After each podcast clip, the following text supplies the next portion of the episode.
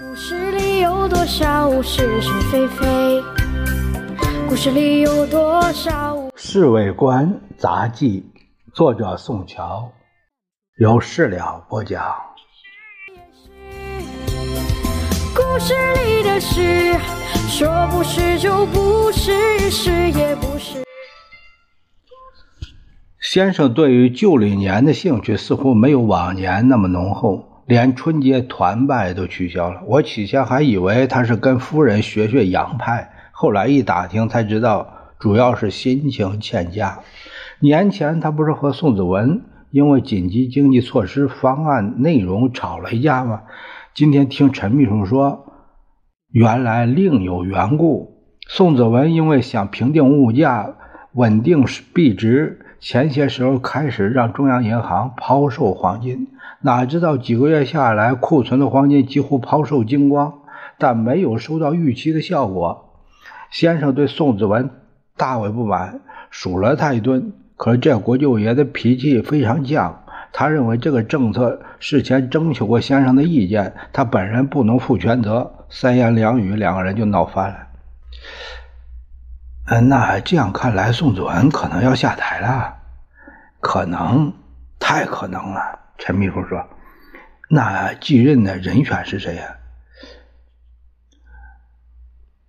没等陈秘书说完，老杨说：“反正不是陈立夫，而且我觉得宋子文一时还下不了台。美国人一定会替他撑腰，他手下几个美国顾问都是美国大亨介绍来的。”每个月的薪水起码两千美金。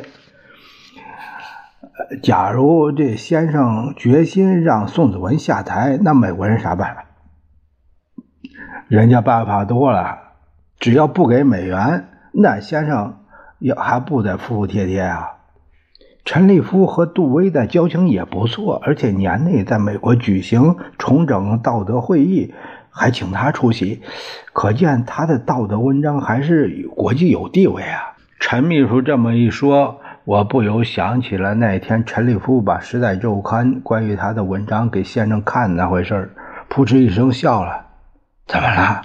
我的话可全是事实。在老杨的怂恿下，我把那一天的经过说了一遍。陈秘书那脸一会儿红一会儿白，大概心里啊不好受。哎呀，听了小陈的话，老杨装的正正经经的模样。我觉得陈立夫先生行政院长恐怕当不上了。那那先生对陈立夫的忠诚，始终是深信不疑啊。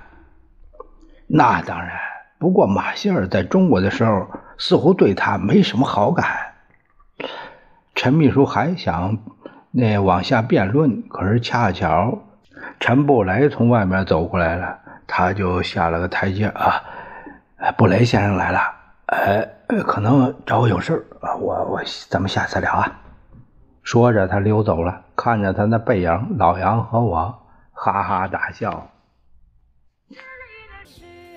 说是就是，不是也是。